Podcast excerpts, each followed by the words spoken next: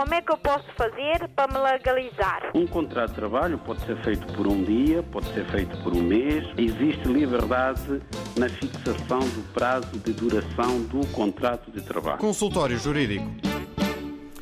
Ora, viva para todos, muito boa tarde, sejam bem-vindos a mais uma edição do Consultório Jurídico. Como é hábito, a esta hora, sempre aos sábados, à hora do almoço, trazemos uh, os conselhos do Dr. Adriano Malalane e também respondemos às dúvidas dos ouvintes. Já vamos ao tema uh, desta semana. Lembro que podem inscrever-se pelos uh, números habituais que são os seguintes: o 213820022, ainda o 213820023 e 213820068.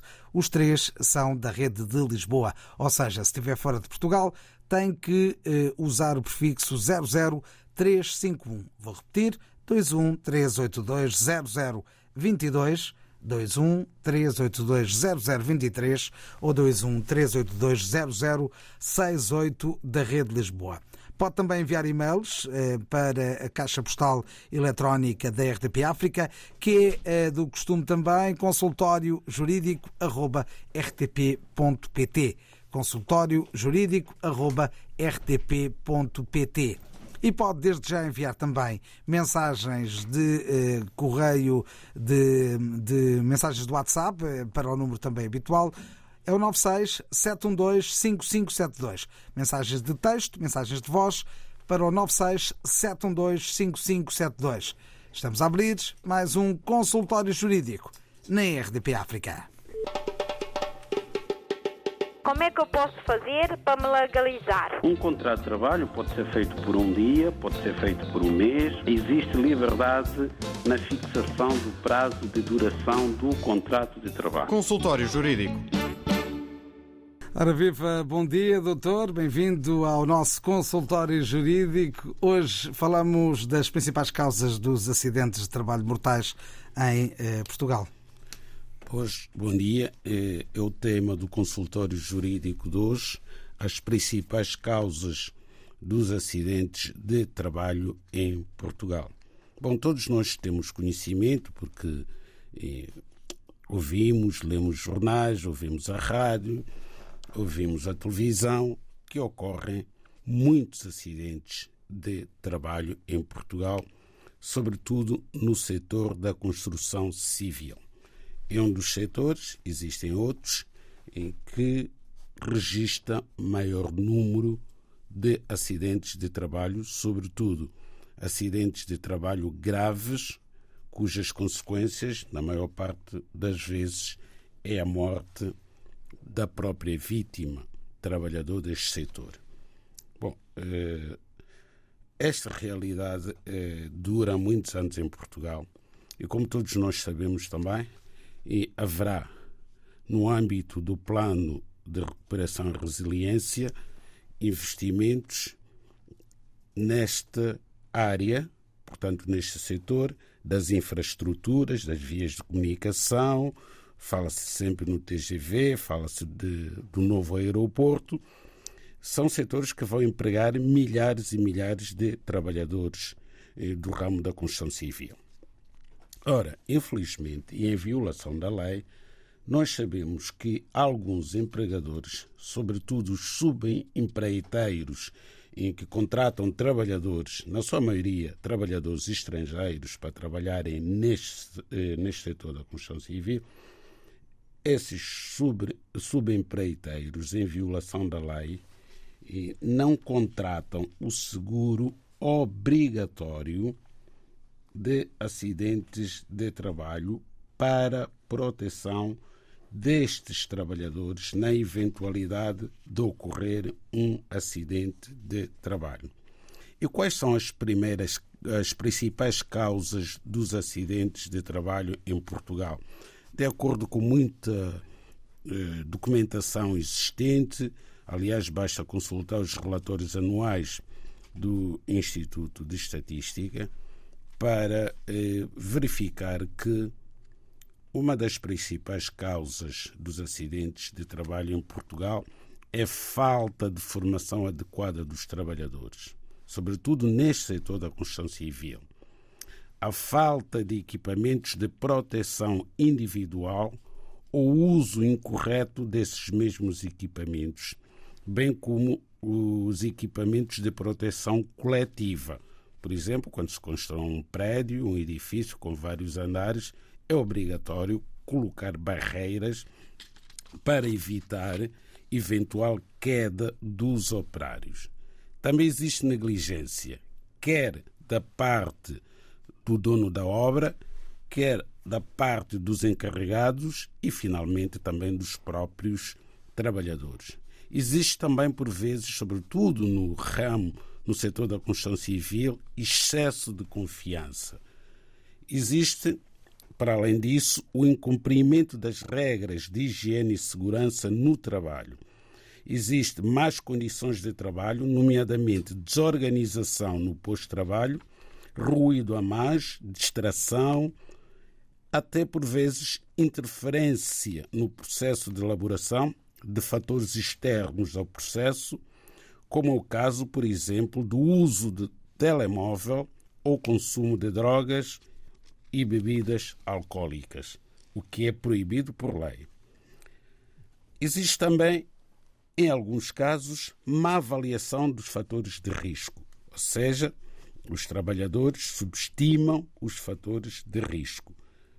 Também existe cansaço. Como nós sabemos, os trabalhadores estão constantemente a trabalhar durante várias horas, os intervalos para descanso são muito restritos, então existe esforço excessivo, e quando existe esforço excessivo no processo de elaboração, é natural que haja cansaço, havendo cansaço, portanto, a atenção do trabalhador não é tão alta quanto seria caso não houvesse eh, esforço excessivo no processo de elaboração.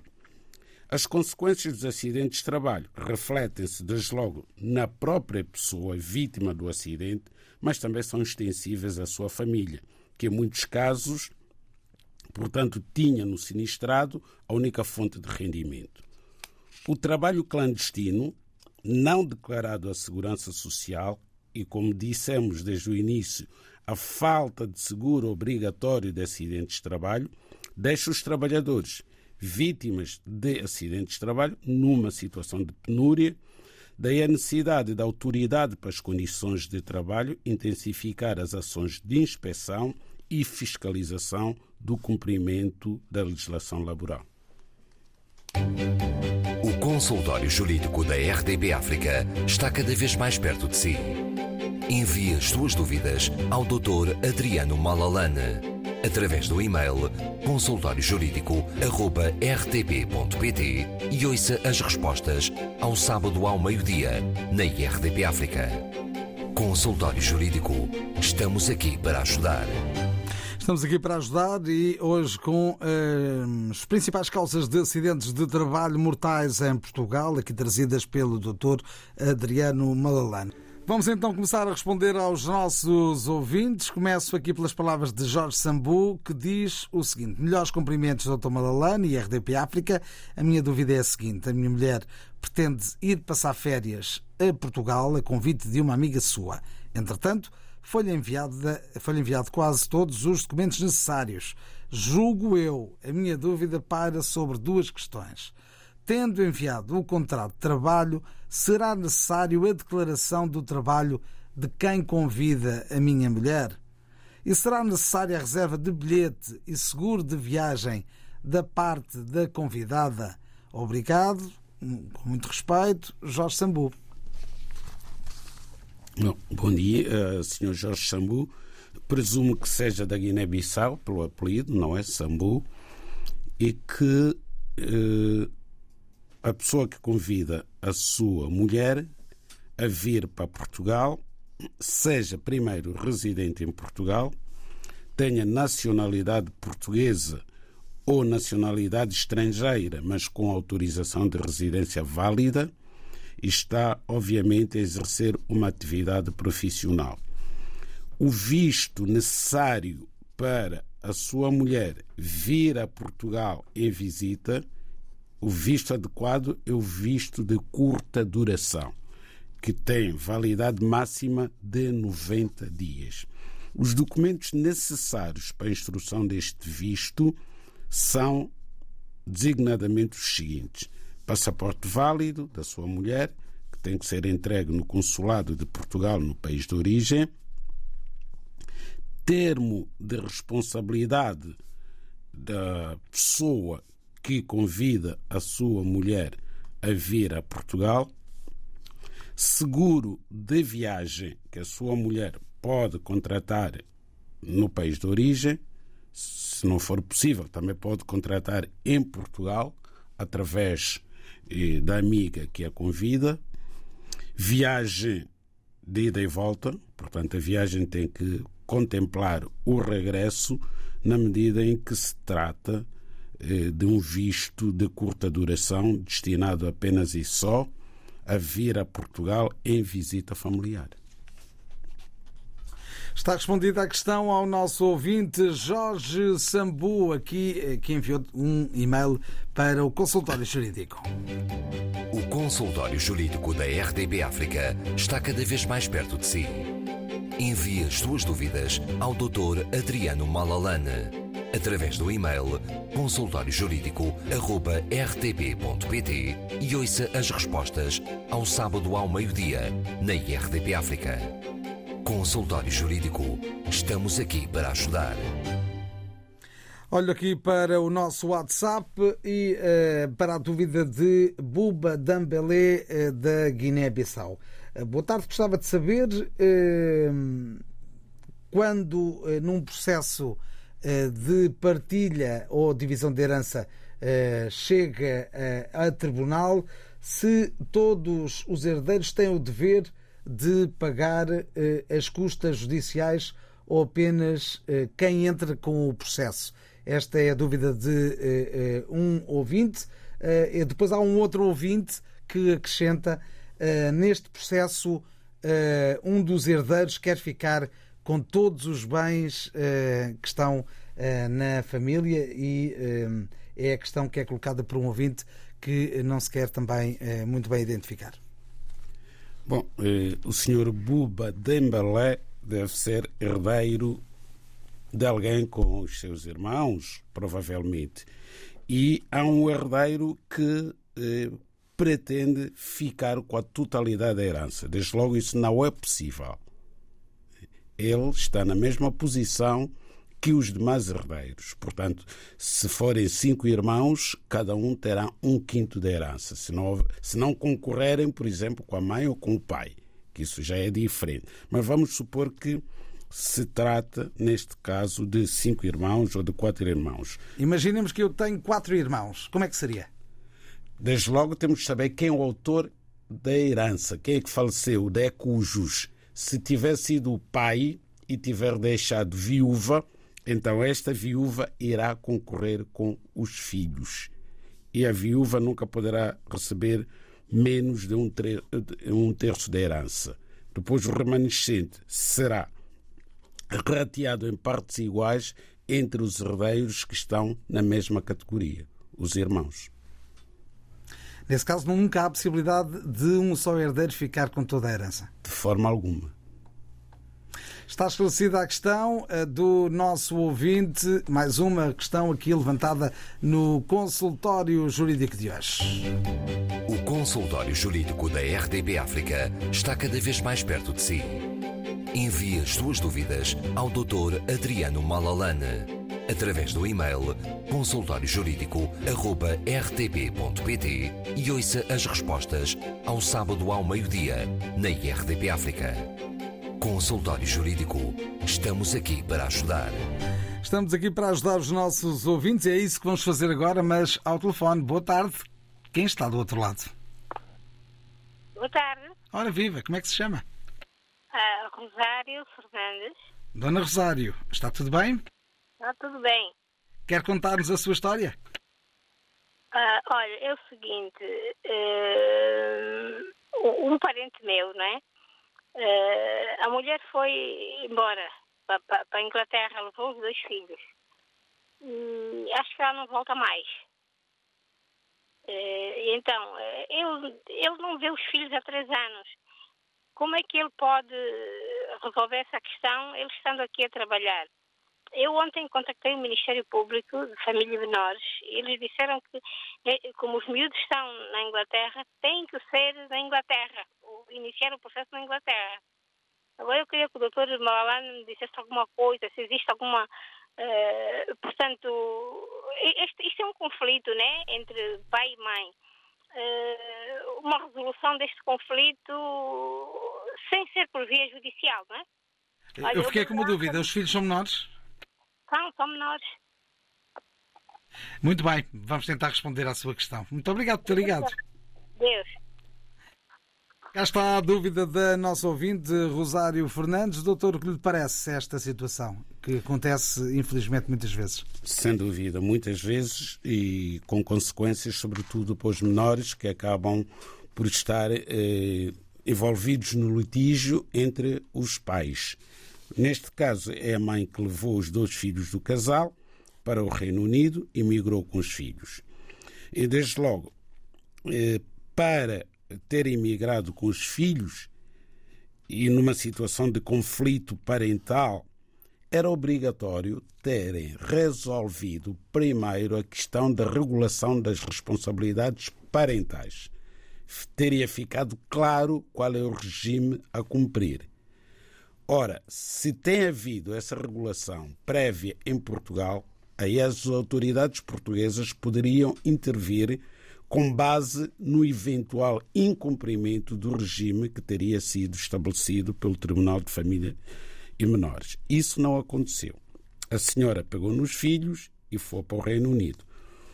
Uma vez no Reino Unido, Portugal perde, digamos assim, competência para regular este conflito parental, que tem a ver com a regulação das responsabilidades parentais destes dois menores e eventual estabelecimento de um regime de visita para o progenitor que não ficou com a guarda das crianças. Portanto, o Ministério Público esteve bem e só podia ser esse o parecer do Ministério Público, porque está na lei que são as autoridades do Reino Unido que têm que sanar, têm que resolver este conflito através da regulação das responsabilidades parentais. Portanto, o progenitor que se sente prejudicado deve iniciar o processo no Reino Unido, o que muito provavelmente será difícil para o pai que se encontra a trabalhar em Portugal, e nós sabemos que no Reino Unido as custas dos processos judiciais são caríssimas. E os honorários dos advogados no Reino Unido, então, são ainda mais altos do que as custas, e isso tudo implica, de facto, um esforço financeiro muito grande da parte do pai. Daí que a melhor solução seja, de facto, uma solução extrajudicial que passa por o pai viajar para o Reino Unido, sentar-se com a mãe das crianças e tentarem estabelecer um acordo que permita que as crianças possam ver o pai, pelo menos durante as férias. Olha agora as palavras de Amadeu Santos. Sou angolano, nasci após 1975, por isso após a independência de Angola, e o meu bisavô materno eh, nasceu e faleceu quando Angola era colónia portuguesa. O governo português pode conceder-me a naturalização através do artigo 6.6? A resposta é não. O nosso ouvinte eh, deve requerer a nacionalidade portuguesa pelo artigo 1 número 1, a linha D, caso o seu avô tenha conservado a nacionalidade portuguesa. O que talvez não seja o, o caso. caso. Para invocar o 6.6 é porque provavelmente esta situação não é subsumível ao artigo 1 número 1, a linha D da Lei da Nacionalidade. O consultório jurídico da RDB África está cada vez mais perto de si. Envie as suas dúvidas ao Dr. Adriano Malalane através do e-mail consultóriojurídico.rtp.pt e ouça as respostas ao sábado ao meio-dia na IRTP África. Consultório Jurídico. Estamos aqui para ajudar.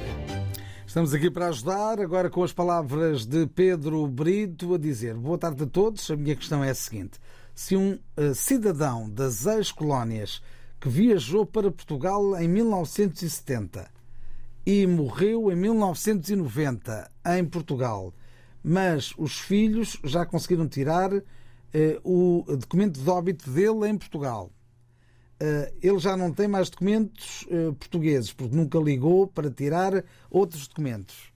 A minha pergunta é: como é que os filhos podem provar que o pai conservou a nacionalidade portuguesa? Será que só a certidão de óbito do falecimento de 1990 chega para o provar?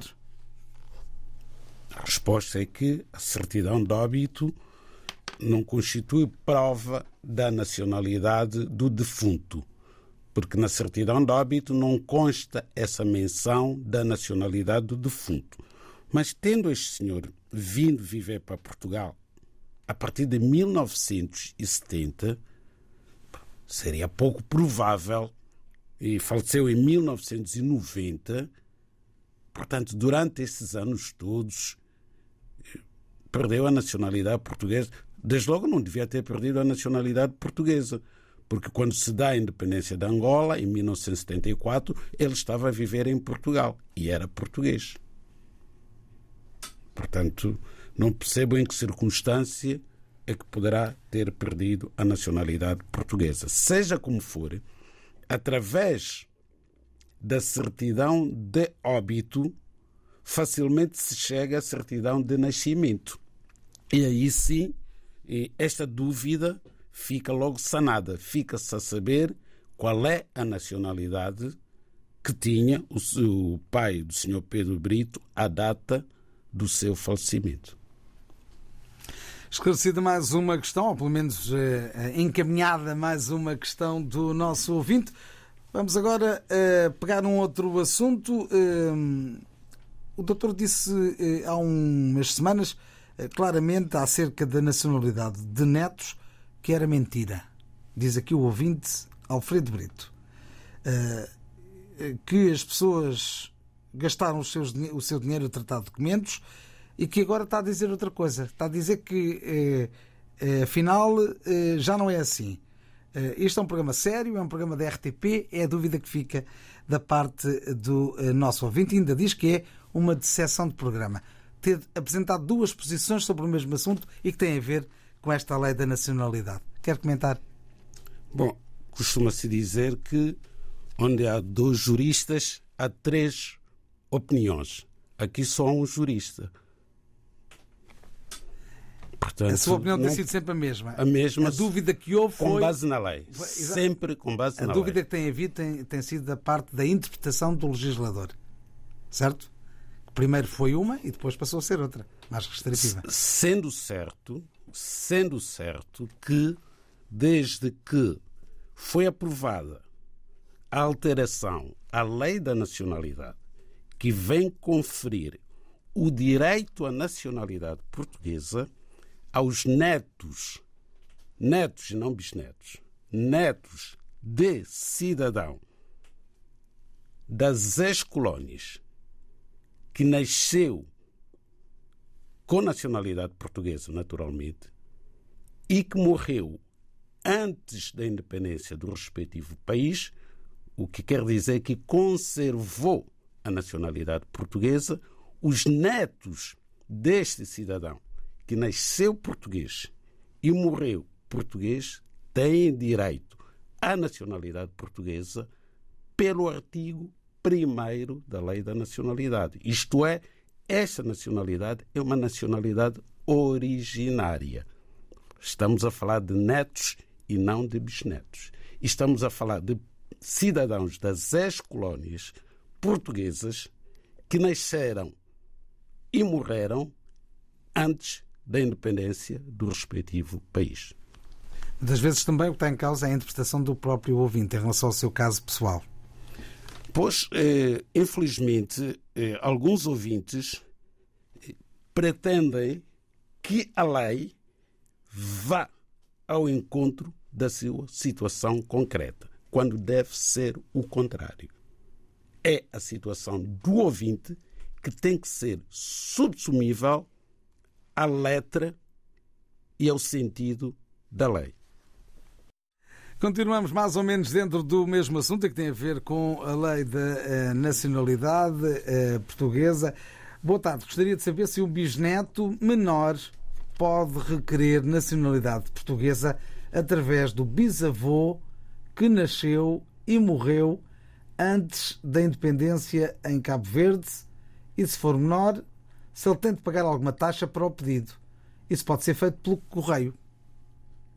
Não pode ser feito nem pelo correio, nem presencialmente. Desde logo porque este bisneto, que é cidadão com nacionalidade cabo-verdiana, não tem direito à nacionalidade portuguesa pelo bisavô. Só teria pelo avô. Só teria pelo avô. E nessa altura não seria menor.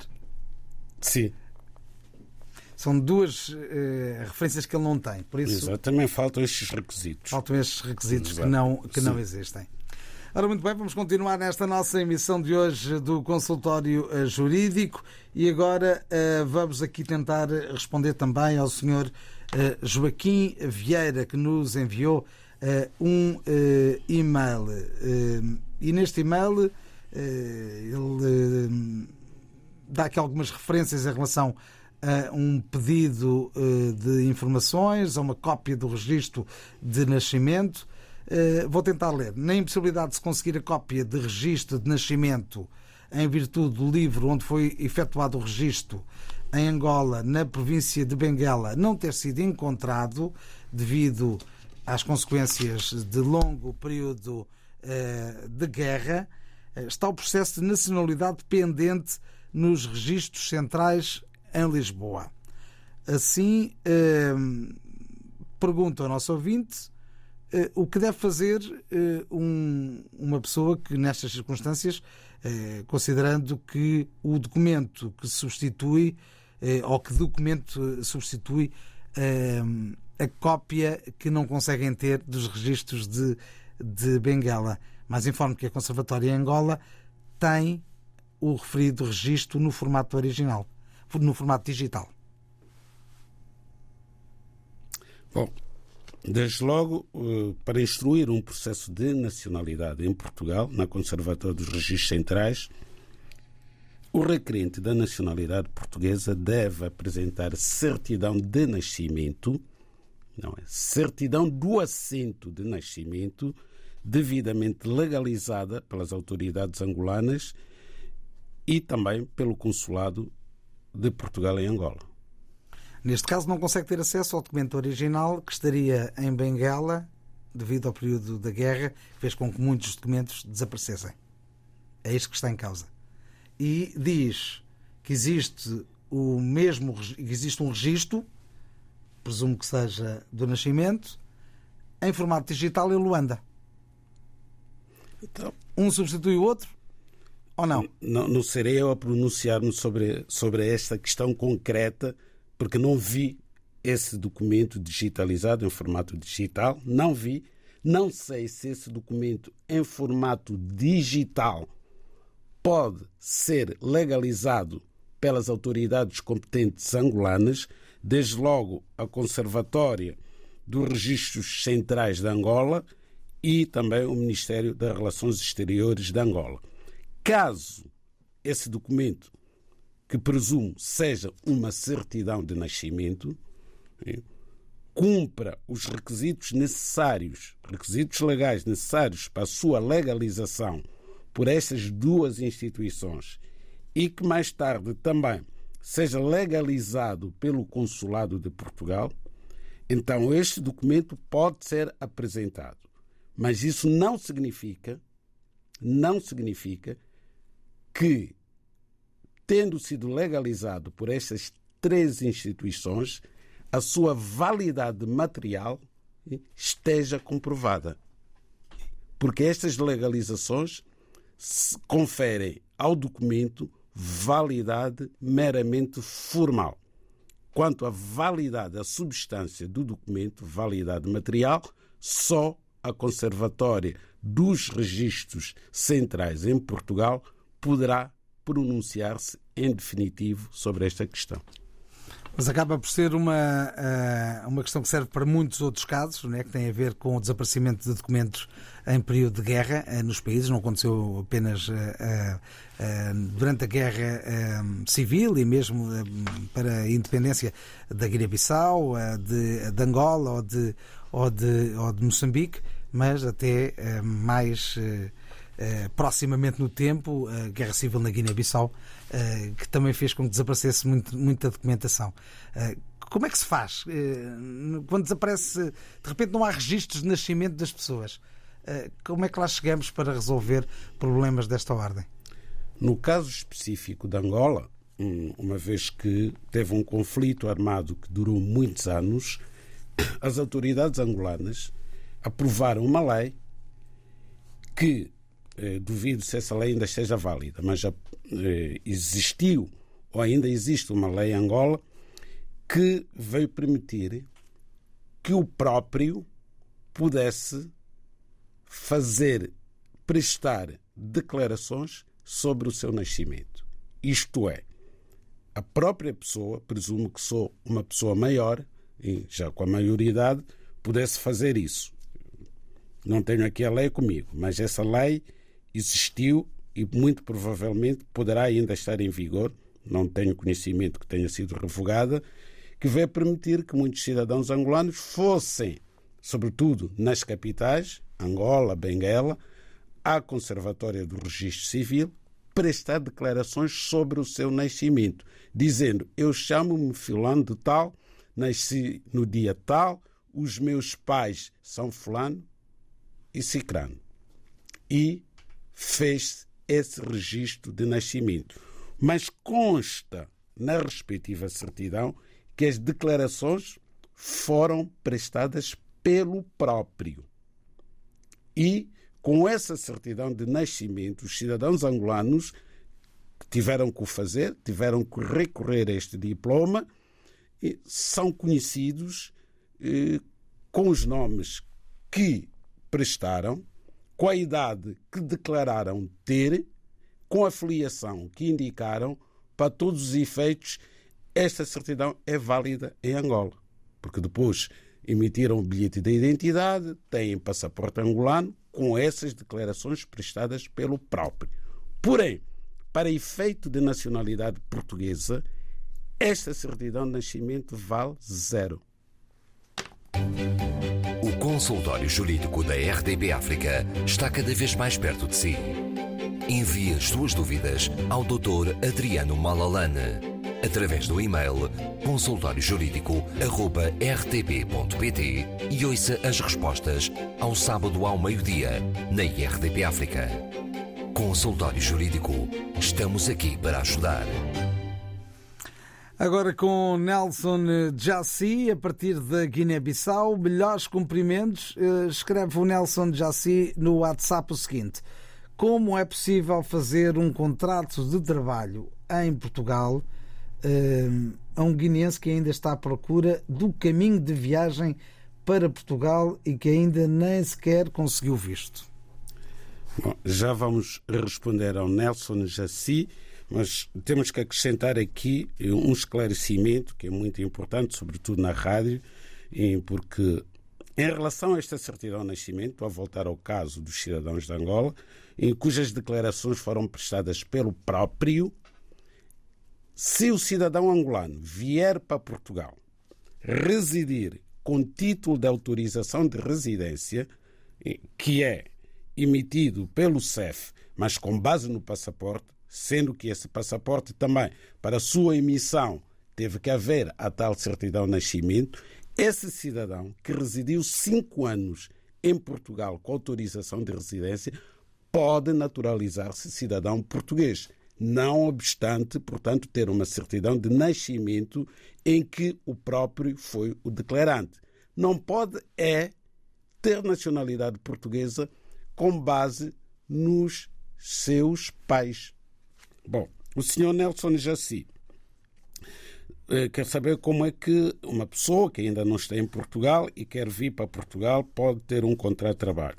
Pode, sim, senhor, é uma promessa de trabalho. O empregador, o futuro empregador, o promitente empregador, porque estamos perante um contrato de promessa de trabalho, deve redigir essa promessa de trabalho, legalizá-la no Instituto de Emprego e Formação Profissional em Portugal, enviá-la para Guiné-Bissau para ser apresentada. Também pode ser feita a partir da Guiné-Bissau com o empregador que está em Portugal e ser enviada cópia através do e-mail para o Instituto de Emprego e Formação Profissional em Portugal para ficar registado. Uma última questão e uma última história. Eh, vamos tentar responder rapidamente. O José K. pergunta. Há quatro anos fui acusado pela minha ex-companheira de violência doméstica por eu querer terminar a relação. Naturalmente que o processo foi arquivado por falta de provas. Nesta altura, vejo a situação repetir-se com a minha atual namorada, que se encontra a viver comigo há menos de um ano. Por esta razão, eh, pedi-lhe para terminar a relação e, consequentemente, abandonar a casa. Porém, ela recusa-se a sair de casa. Questão: o que posso fazer para conseguir os meus propósitos sem correr o risco de ser acusado novamente de violência doméstica? É sentar-se com a namorada, conversar e chegar a um entendimento. Em última análise, o senhor José K poderá ter que ele próprio tomar a decisão de se separar de namorada, vai viver para outro sítio, vai arrendar um apartamento e não corre risco nenhum se decidir separar-se da namorada. Presumo que o que esteja aqui em causa é que a casa é dele, eh, eh, não há aqui uma ação de despejo, eh, estamos a falar de uma divisão de um lar num casal e tem a ver com isso, sobretudo. Ou seja, ele não quererá sair de casa. Pois, mas tem, tem o direito de ter a posse da casa. Ele é proprietário da casa, pode recorrer aos meios próprios, meios judiciais, para ter direito à posse. Porque o que estará em causa é a posse da casa. Portanto, a namorada estão a viver apenas há um ano, não é? Sim. Pois nem sequer pode invocar união de facto. É, é, uma, é uma posse precária. Está ali, não adquiriu nenhum direito por estar a viver com o namorado há menos de dois anos. Nem sequer pode invocar a união de facto, que só começa a verificar-se em Portugal a partir do segundo ano da união entre os companheiros. Neste caso, não há união de facto, apenas o um encontro de duas pessoas Exatamente. numa mesma habitação. Tal e qual. É, mas o melhor mesmo é chegar a acordo. É chegar a acordo, porque isto é, é, difícil depois na prática, não é? Não, obstante não haver união de facto, e convencer alguém que se acha com direito de, contra a vontade do dono da casa, ainda que seja um ex-namorado, porque o namoro já deve ter terminado, abandonar a casa, entregar a posse e ir para a sua vida. E não há tempo para mais, assim estivemos no consultório jurídico. Como é que eu posso fazer para me legalizar? Um contrato de trabalho pode ser feito por um dia, pode ser feito por um mês. Existe liberdade na fixação do prazo de duração do contrato de trabalho. Consultório Jurídico.